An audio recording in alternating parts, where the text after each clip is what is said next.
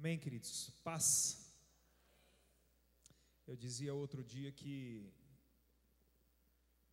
para vocês, que há um, uma densidade espiritual muito forte aqui nesse púlpito, né?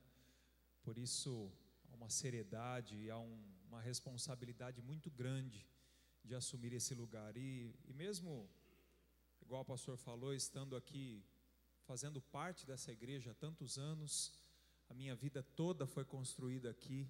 Todas as vezes que nós subimos a esse púlpito, nós sentimos esse peso da responsabilidade, com a seriedade que é compartilhar a palavra de Deus com uma igreja como é vocês, né? E o desafio maior porque as palavras que nós temos ouvido aqui a partir desse púlpito, Deus tem falado muito com a igreja e é um desafio tremendo para nós, né? Haja pressão. Mas, queridos, eu, eu, eu acredito que cada vez que a gente abre a palavra de Deus, Deus fala conosco de maneira diferente. Se você abrir a palavra de Deus dez vezes no mesmo texto, Deus vai falar dez vezes de maneira diferente. Você crê assim também? Amém. Ainda bem que você crê assim. E eu vou dizer por quê. Porque duas semanas atrás, o pastor Klaus pregou encerrando a série sobre sabedoria, usando a mesma história que eu vou usar hoje. E ainda bem que você crê dessa maneira, porque uh, vocês perceberam que eu estou preparando o terreno, né? E ainda bem que você crê dessa maneira, porque você não vai dizer assim: ah, olha, o pastor foi influenciado e agora ele vai copiar a palavra do pastor Klaus. Não, não é isso, né? Na verdade, na, na madrugada do sábado para o domingo, antes do pastor Klaus pregar nesse texto, fazer o encerramento sobre sabedoria, eu perdi o sono e aí fui ler a palavra de Deus e me deparei com essa história de José, que é a história que nós vamos falar hoje. E, e aí veio no meu coração o desejo de pregar essa palavra. E aí, qual não foi a minha surpresa quando eu chego aqui no domingo de manhã, a palavra que o pastor Klaus pregou foi exatamente essa. E aí, durante a pregação, eu falei para Deus: falei, Deus, acho que eu errei, né? Vamos meditar então em outra palavra. No final do culto, falei com o Klaus, falei, pastor, você deu na minha canela hoje, porque eu já estava, né? Aí, aí ele falou assim: nossa, mas tem tanta coisa na história de José e, e, e realmente Deus falou no meu coração com isso, por isso que eu quero compartilhar essa palavra com você. Então, se você puder abrir a sua Bíblia, abra a sua Bíblia, por favor, no capítulo 39 de Gênesis. Nós vamos ler o versículo de 1 a 6. E se você abriu Gênesis, primeiro livro da Bíblia, capítulo 39, versos de 1 a 6.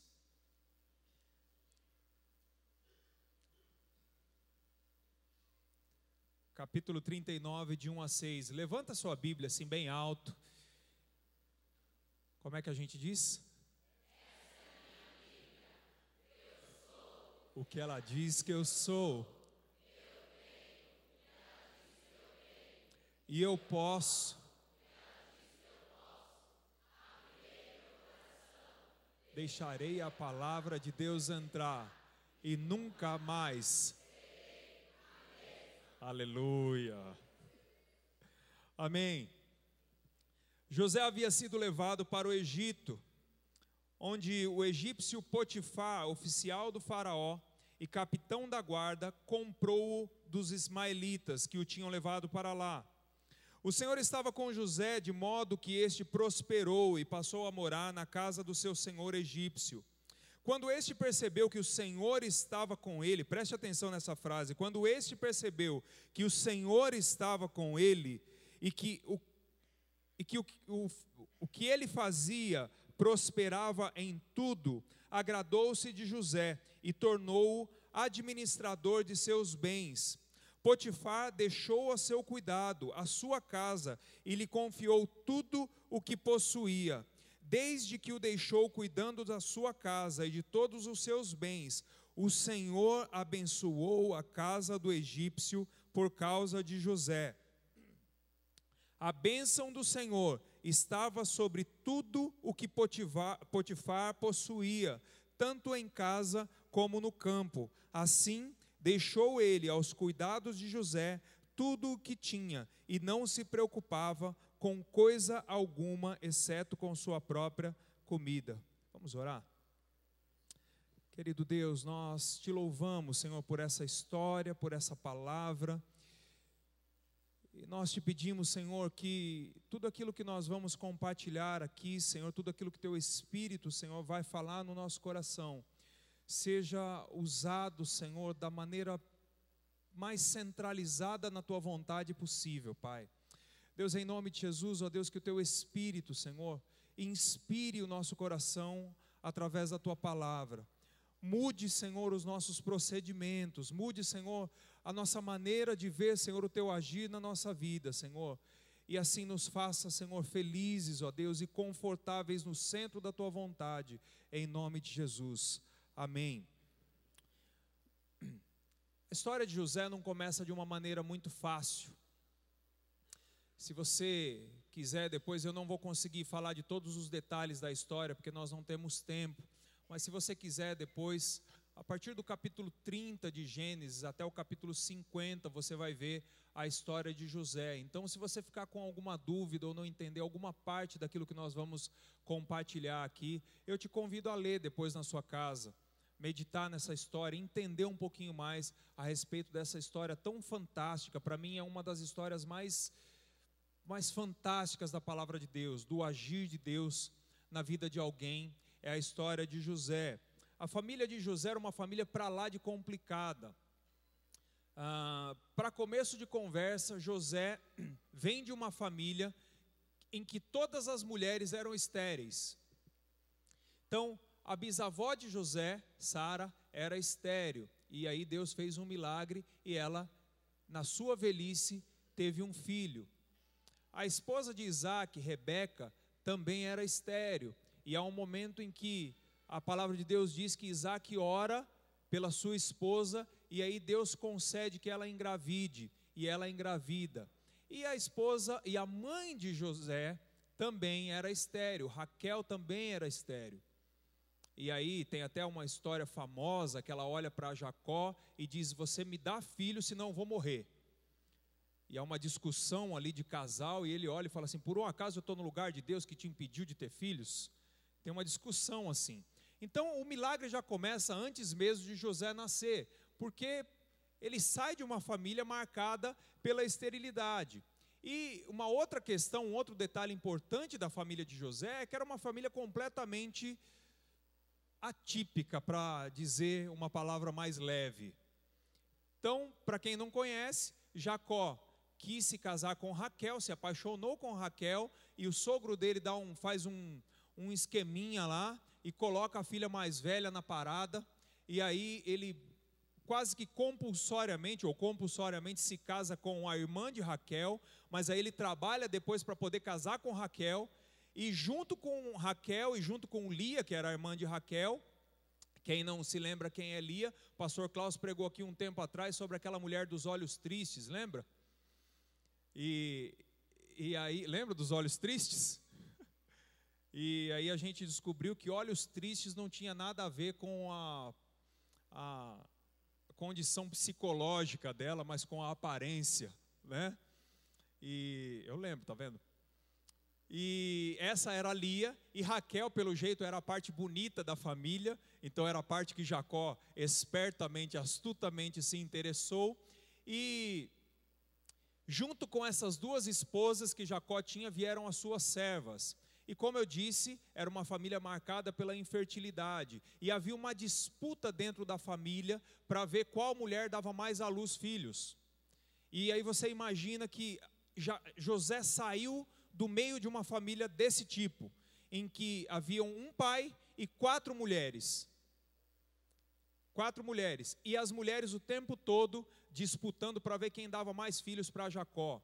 Só para você ter uma ideia, o significado de boa parte dos filhos tem muito a ver com essa disputa, com essa competição que as mulheres tinham entre si. Depois você lê lá a história e você vai ver os detalhes disso, não dá tempo da gente falar agora. Pois bem, mas Raquel engravida. A mulher que era o amor do coração de Jacó engravida. engravida de José. E quando José nasce, José passa a ser o preferido do papai. Ele passa a ser o filho mimado. Ele passa a ser o filho que era que tinha a preferência. A Bíblia fala que Jacó construiu uma, é, é confeccionou uma túnica especial para ele.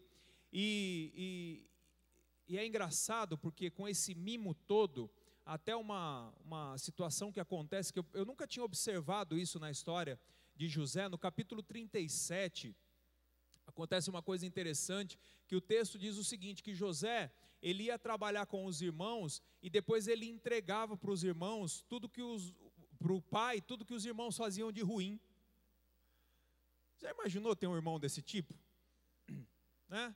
Lá em casa nunca aconteceu esse negócio de um filho chegar e falar assim: o fulano fez Parece que eu até escuto o Murilo falando agora. Pai, o Bi fez não sei o quê.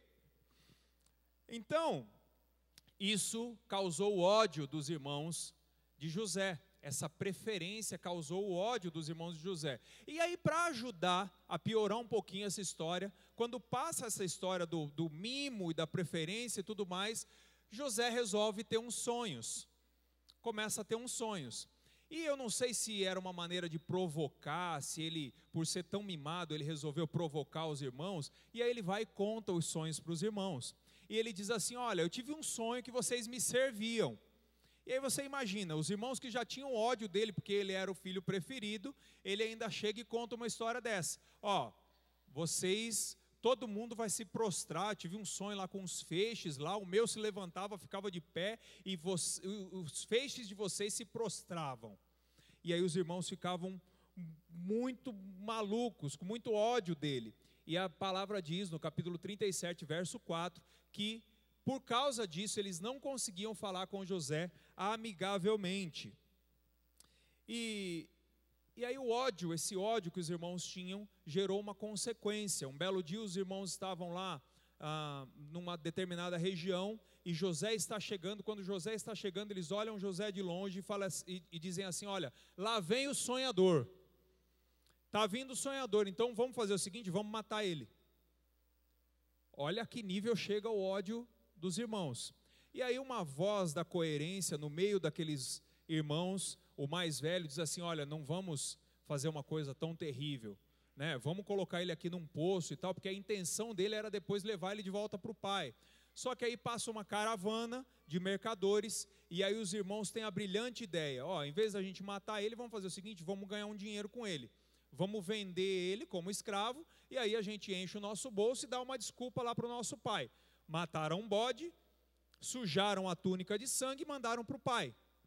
E disseram: ó, essa é a túnica do seu filho, e aí isso causa uma tristeza, porque Jacó imagina então que o seu filho foi devorado por feras, e aí o filho morreu. Essa é basicamente a história de José. E aí José supera toda essa história.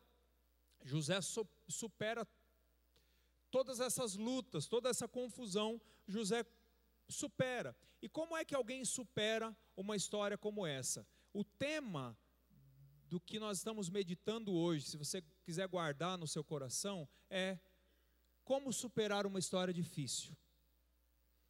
Como é que a gente supera histórias difíceis?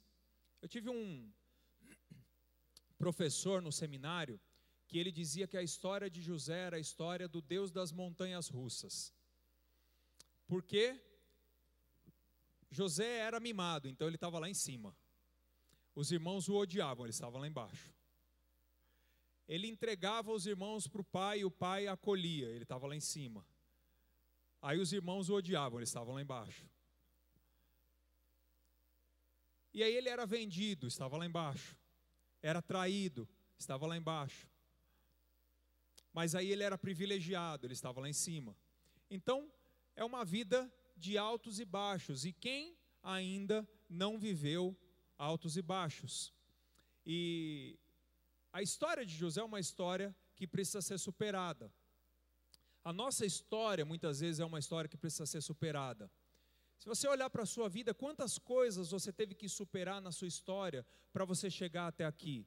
Talvez você olhe para mim e diga assim, pastor, eu tive uma vida muito complicada, eu tive uma família muito difícil, eu fui abusado, eu fui traído, eu fui maltratado, eu sofri, os meus pais eram abusadores, ou eram separados, ou eram viciados. Eu tive uma história muito complicada de família, mas eu superei tudo isso. Deus trabalhou na minha vida, eu estou aqui vivo, feliz para contar a história. Se você é essa pessoa, você vai se identificar com algumas questões da história de José não tem como você não se identificar. Mas pode ser que você seja um outro tipo de pessoa. Pode ser que você tenha passado por toda uma história difícil, uma história complicada, uma história de sofrimento, em que você chegou ao ponto em que você olha para trás e você diz: "Bom, isso, isso e isso eu superei, isso está, isso passou, isso foi curado, mas isso, isso e isso eu não superei". Pastor, isso é uma dificuldade na minha vida. Então, se você é também esse tipo de pessoa, você também vai se identificar com com a história de José. E eu não estou falando de história aparentemente difícil.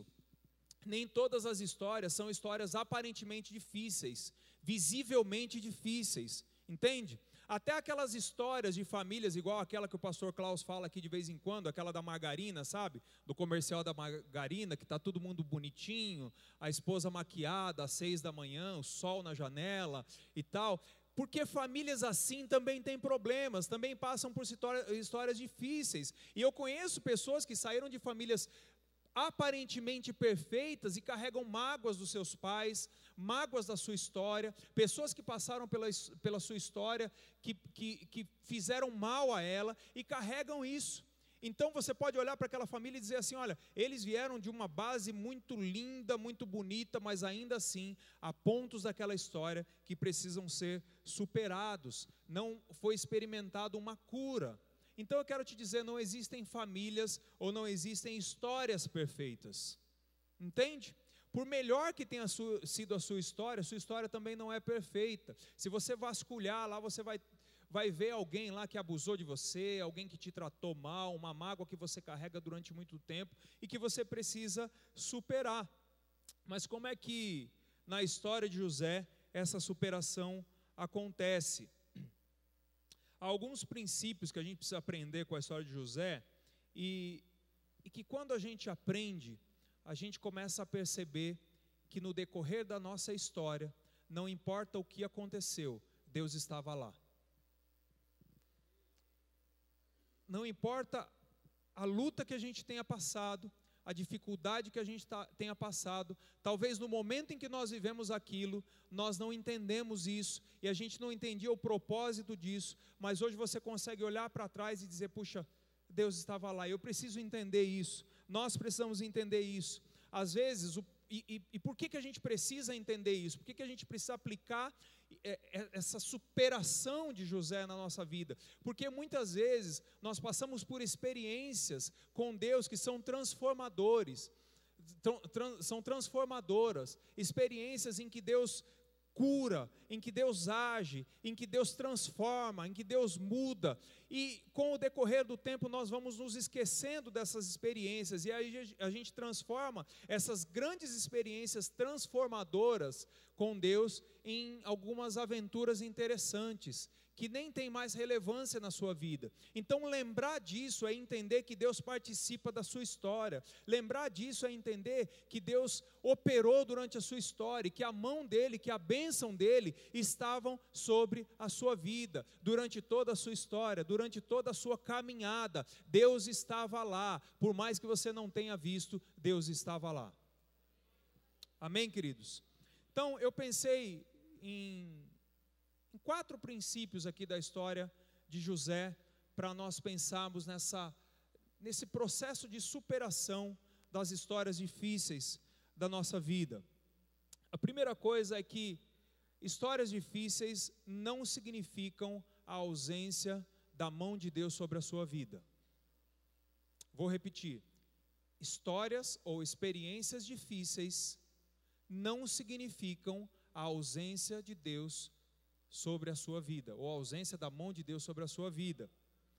O capítulo 39, versículo 3 de Gênesis, diz o seguinte: Quando este percebeu que o Senhor estava com ele em tudo o que realizava, agradou-se de José e o versículo 23 do capítulo 39: O Senhor estava com José e concedia bom êxito em tudo o que realizava. Frequentemente nós estabelecemos padrões para reconhecer a mão de Deus sobre a nossa vida.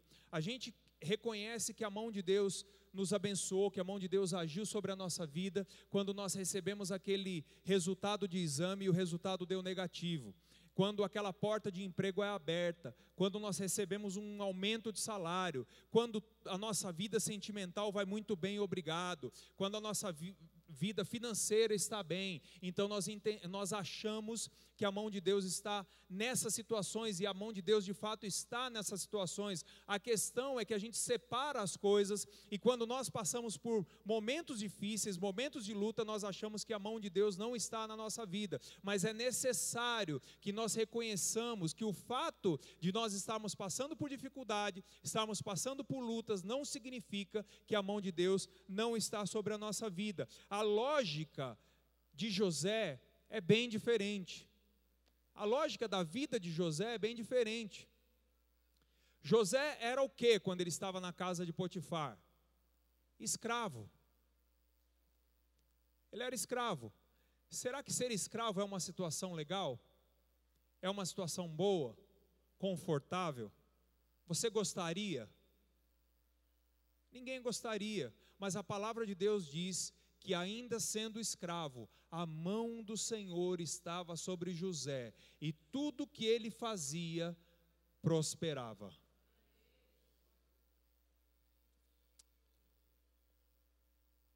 A lógica de Deus é um pouco diferente.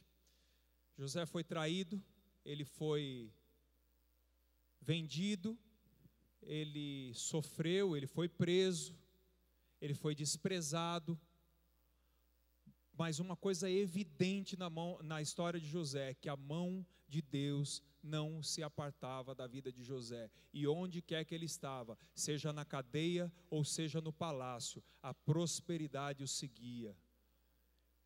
E tudo que ele fazia era abençoado. Deixa eu falar uma coisa com você, talvez você não esteja no lugar ideal. Uma prova de que nem sempre Deus só abençoa quando nós estamos no lugar ideal, é que José estava na prisão. Depois a gente vai falar um pouquinho da história de, da esposa de Potifar, mas adiantando um pouquinho, José estava na prisão e a Bíblia diz que tudo que ele fazia, inclusive na, na prisão, prosperava. O carcereiro deu carta branca para ele fazer tudo lá na prisão. E, e aí, quando ele revela o sonho de um copeiro, depois você vai ler a, a história lá, ah, o copeiro vai sair da prisão e vai voltar ao seu cargo, e ele fala para o copeiro: Ó, quando você chegar lá, não esquece de mim. Então isso significa que ele não estava no lugar ideal. E o fato de você não estar no lugar ideal não significa que a mão de Deus não está sobre você. Às vezes você está num emprego, numa empresa que você sofre, você passa por sérios problemas, você luta e você diz: Deus, isso aqui é uma escravidão. Como é que o Senhor me coloca num lugar desse? Não é possível que isso aqui seja sua bênção. Mas você deixa de perceber que ali Deus está te fazendo prosperar. Igual o testemunho que nós ouvimos aqui da Jose. Enquanto ela estava no lugar em que ela estava sendo perseguida, lembra dos mil reais? Ainda que você esteja num lugar que não seja o ideal, a mão de Deus está sobre a sua vida. Ainda que você não tenha nascido na família ideal, ainda que a sua história não seja a história ideal, aprenda a reconhecer a mão de Deus na sua vida. É possível que você tenha sido abusado, é possível que você tenha sido machucado, é possível que você tenha sido traído, é possível que você tenha sido magoado, mas a mão de Deus, a bênção de Deus está na sua vida, não importa onde você esteja. Não importa o que esteja acontecendo, a bênção de Deus, isso não é um termômetro da bênção de Deus sobre a sua vida. Eu me lembro de um exemplo do apóstolo Paulo, capítulo 3, versículo 20, se eu não me engano, de Efésios. Paulo diz: Ora, àquele que é poderoso para fazer muito mais do que nós pedimos ou pensamos, conforme o seu poder que opera em nós, seja a glória pelos séculos. Lembra desse texto? Você lembra que Paulo fala isso? Onde é que Paulo estava? Preso. Mas a mão de Deus estava sobre ele. A mão de Deus está sobre você, querido. Você crê nisso? Aleluia. Segunda coisa, no decorrer dessas histórias, você precisa preservar o seu caráter. Mesmo em meio às lutas, mesmo em meio à necessidade de superação, mesmo em meio à necessidade de vencer essas histórias, você precisa preservar o seu caráter. O capítulo 29, versículo 6, diz que José era atraente e de boa aparência. Eu acho que as duas características são sinônimas, mas a palavra diz assim: era atraente e de boa aparência. E aí, a mulher de Potifar olha para um cara como esse, atraente, de boa aparência, onde ele coloca a mão, prospera. E eu já vou, ouvindo as irmãs solteiras aqui fazendo uma oração. Uma santa oração. Tudo que ele faz prospera, onde ele coloca a mão prospera, todo mundo que está na volta dele prospera. Potifar prosperava, o carcereiro prosperava, se bem que ela não tinha visto isso ainda, mas era assim, prosperava. Ele era um excelente partido, era o sonho de toda, de toda garota, era o príncipe encantado de toda garota. E ela chama ele com a intenção de que ele a possuísse. É, isso, é esse termo que a palavra diz. José tinha um caráter para ser preservado. E eu acho incrível a resposta que José dá para a mulher dele, de Potifar. Ele olha para ela e diz assim: Olha, uh, o meu Senhor colocou tudo, toda a casa nas minhas mãos. Ele confiou tudo nas minhas mãos. E eu não posso trair a confiança dele. E o que, que eu penso com isso? Que o nosso pecado, as nossas falhas, os nossos erros, e quando a gente não preserva o nosso caráter, sempre isso vai resvalar na vida de alguém. Por mais que a gente tente esconder, por mais que a gente tente disfarçar, querido, toda vez que nós pecamos, sempre a nossa esposa vai sofrer, os nossos filhos vão sofrer, as pessoas que estão à nossa volta vão sofrer, o nosso ministério, a nossa igreja vai sofrer, porque não tem como o pecado não ter consequência. O pecado que é cometido no mais absoluto sigilo, tem a mais absurda consequência. Entende? Então, quando José olha para essa oportunidade, ele diz: Não, eu não posso fazer isso, eu não posso trair a confiança do meu Senhor. Ele colocou grandes coisas na minha mão, eu não posso trair isso. Eu não posso, não posso fazer isso. Por mais que haja um risco terrível, eu não posso fazer isso. Essa foi a primeira parte da resposta que ele dá. A outra coisa, ele diz: Olha, ele me confiou tudo, menos a senhora. Porque a senhora é mulher dele, não minha. E ele usa exatamente essa frase: Você é mulher dele e não minha. E, e o pecado é exatamente isso. Quando a gente ultrapassa isso, entende? E a gente começa a lançar a mão de coisas que de fato não são nossas. Sabe? Você começa a se sentir tentado a lançar a mão de coisas que não são para você. E você sabe quando são ou quando não são para você.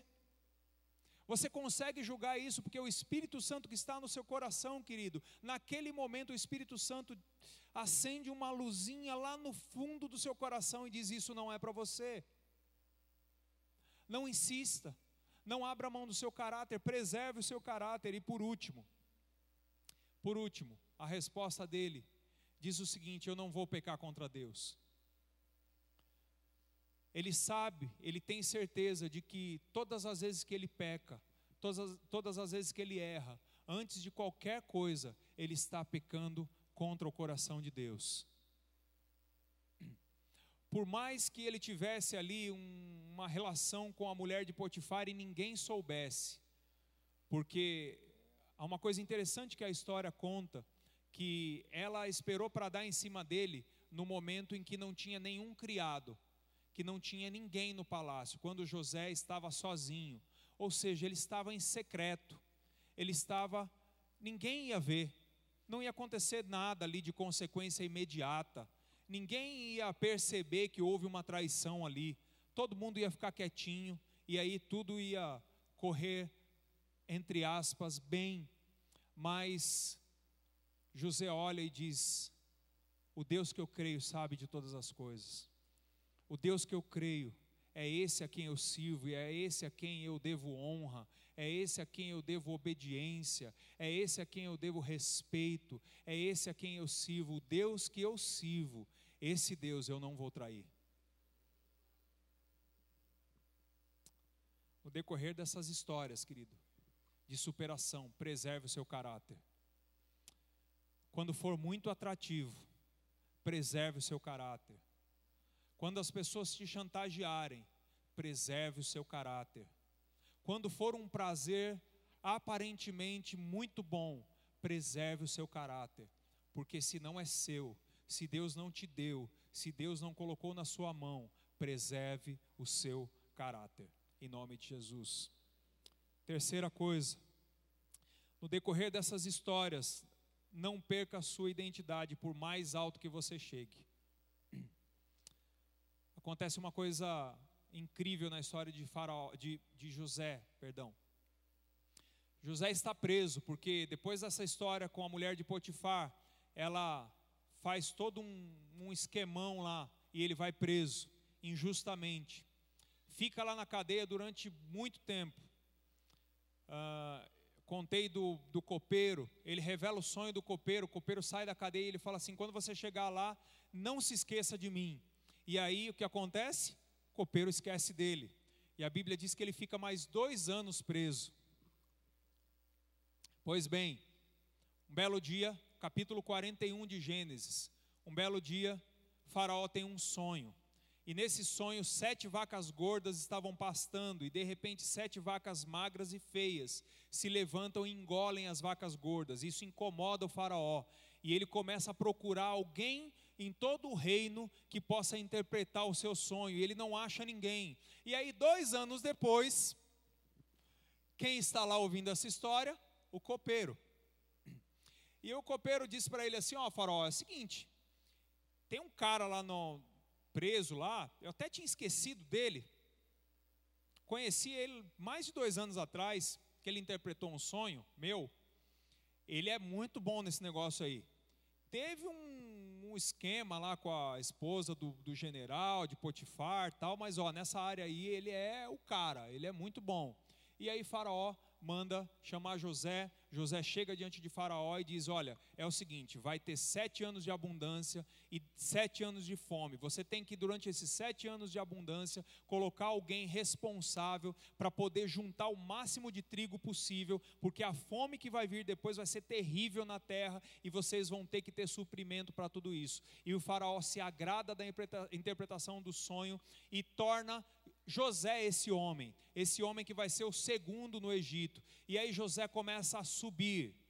José começa a subir de cargo, a subir na sua escala. Lembra que eu falei das montanhas russas? Ele começa a subir, a se elevar. Então a Bíblia diz que o faraó coloca o seu, o seu anel, selo no, no dedo de, de José a, a, Bíblia diz que ele dá uma túnica, lembra da túnica? Ele recupera uma túnica, talvez muito mais bonita do que a primeira, e, ele, e, e o faraó coloca um cordão de ouro sobre o pescoço dele, coloca ele para andar no segundo carro do, do reino do Egito. Então ele começa a subir, ele começa a crescer, e aí o faraó muda o nome dele para Zafenate Paneia. O nome dele não era mais José, agora era Zafenate Paneia e ele ganha uma esposa, uma esposa chamada Azenate, uma esposa egípcia.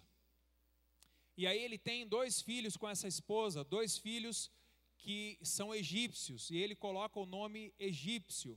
interessante para o significado do primeiro filho, Manassés, que significa Deus me fez esquecer toda a minha história e a casa do meu pai. Olha a identidade se perdendo.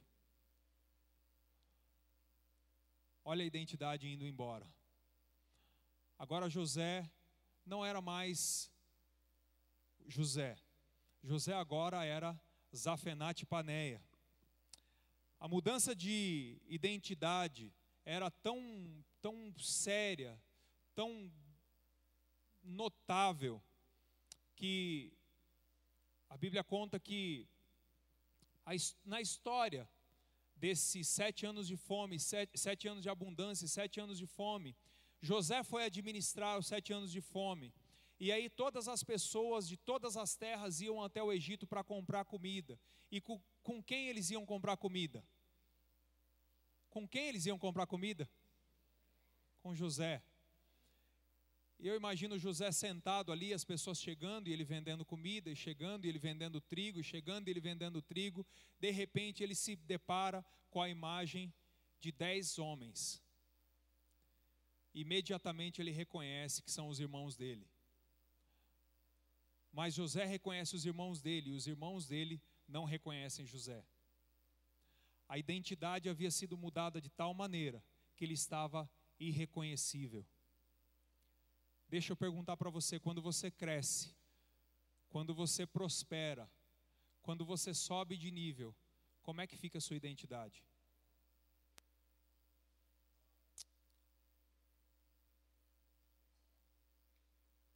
Sabe quando você assume aquele cargo que começa a te dar privilégios? Sabe quando você começa a dominar sobre outras pessoas? Como é que fica a sua identidade? O pastor Klaus falou aqui outro dia das duas gotinhas de poder, lembra? Será que você vira um monstro? Será que você negocia sua identidade? E agora outra pergunta que eu preciso fazer para você. Qual é a identidade que Deus colocou no seu coração? Qual é a identidade que Deus colocou em você? Pelo que você quer ser conhecido?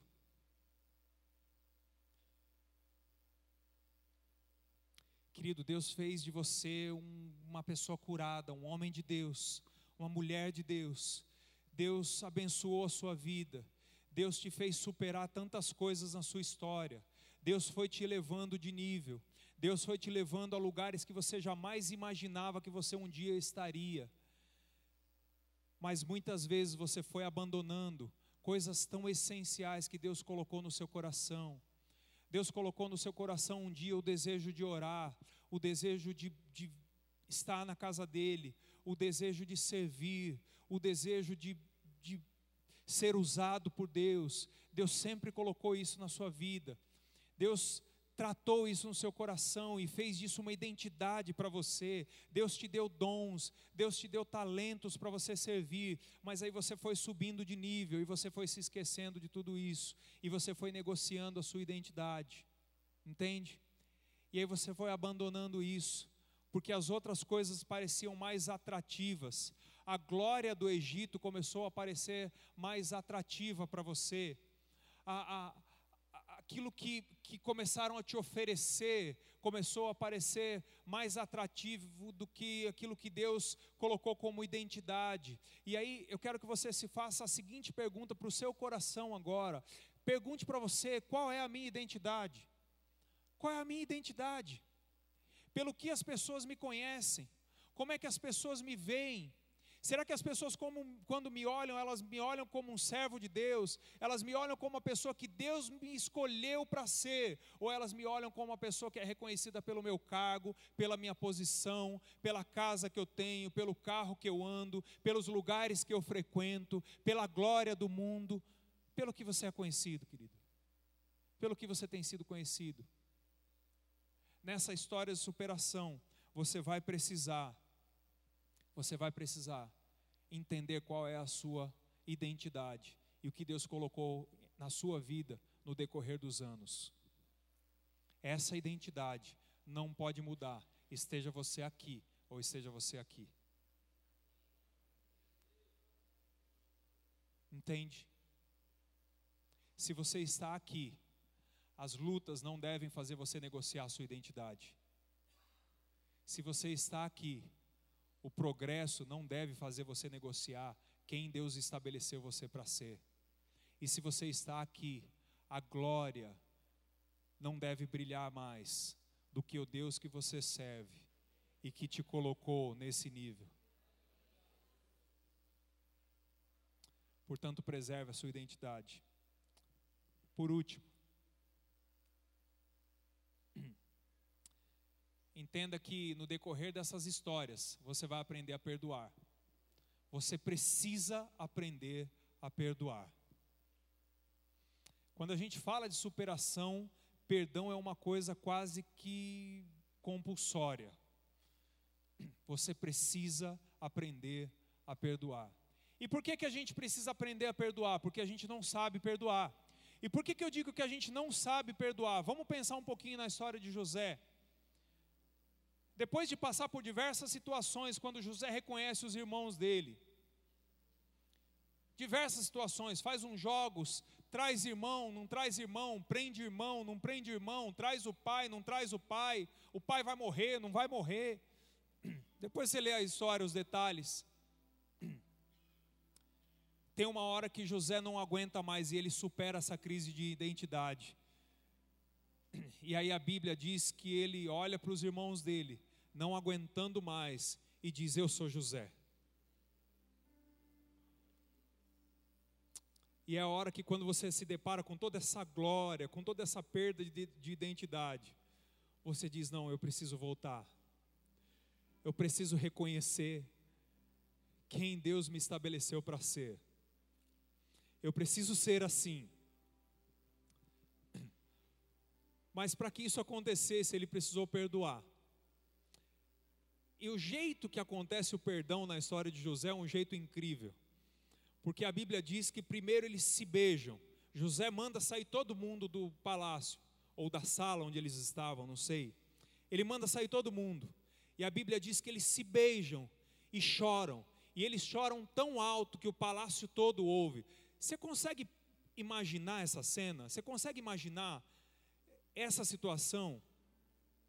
11, 12 homens chorando tão alto que o palácio inteiro ouve. E aqui tem um detalhe importante. A Bíblia diz que primeiro eles se beijaram, choraram, e só depois eles conversaram.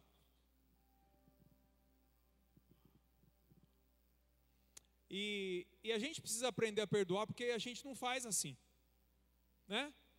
Quando a gente nos, quando alguém nos magoa, quando alguém nos entristece ou faz alguma coisa contra nós, primeiro a gente resiste ao máximo. E depois, quando a gente tem a possibilidade de sentar com essa pessoa, a gente quer conversar primeiro. E aí você quer colocar os pingos nos is. Igual tem aquele programa no rádio que passa.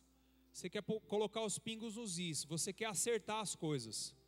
E aí você começa a querer fazer um monte de acordo em cima das lutas que você teve, de tudo aquilo que foi destruído, e perdoar não é fazer acordo, entende?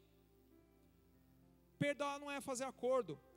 Eu moro em uma rua que muitas construções estão sendo feitas, e eu fico observando que toda construção que vai ser feita, primeiro a máquina vem, chega e faz uma limpeza no terreno, tira terra ou coloca terra, aplana o terreno, limpa e faz toda a preparação para que aquela construção aconteça.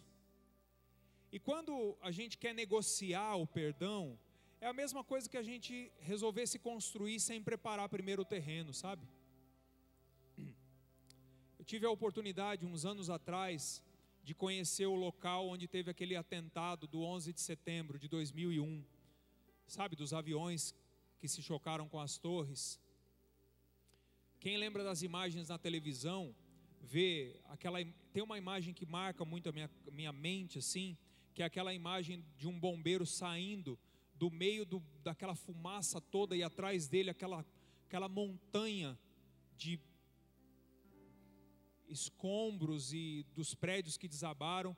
E aquela imagem, quando eu penso nisso, sempre me vem essa imagem na cabeça.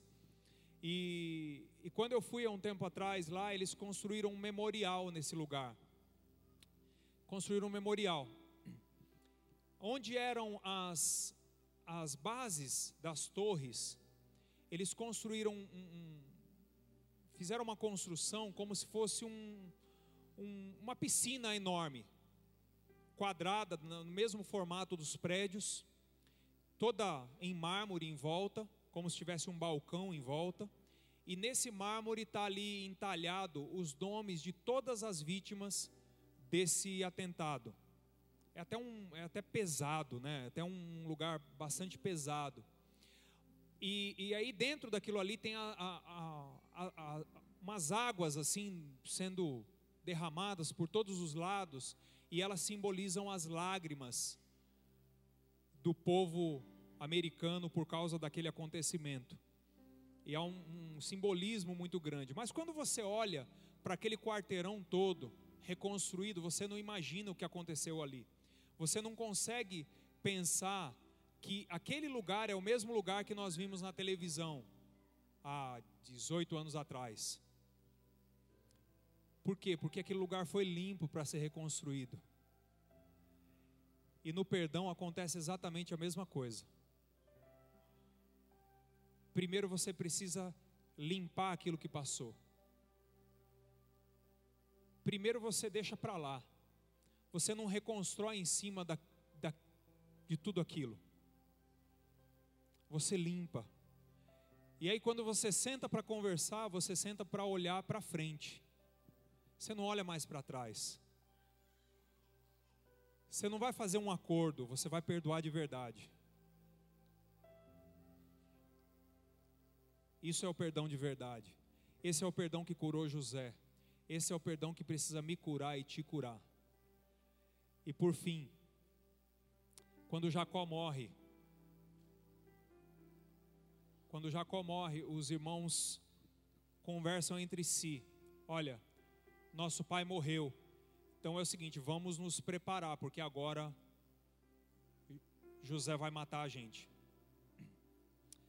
E a resposta de José para os irmãos dele é a seguinte: Eu não estou no lugar de Deus. Eu não estou no lugar de Deus pode trazer todas as suas famílias para cá, porque eu vou sustentar vocês. Sabe o que é isso, querido? Isso é você saber que você superou uma história, mas que agora você não quer mais olhar para trás, você quer olhar para frente. Deus te fez superar uma história, a mão de Deus estava lá, a bênção de Deus estava com você, você passou por muitas coisas, mas agora não é mais hora de olhar para trás, é hora de olhar para frente. É hora de olhar para as novas coisas que Deus tem para você. As pessoas que você perdoou, você perdoou. Chega.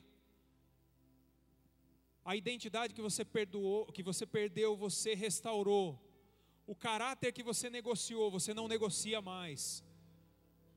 E quando você não reconhecia mais a mão de Deus, você agora reconhece.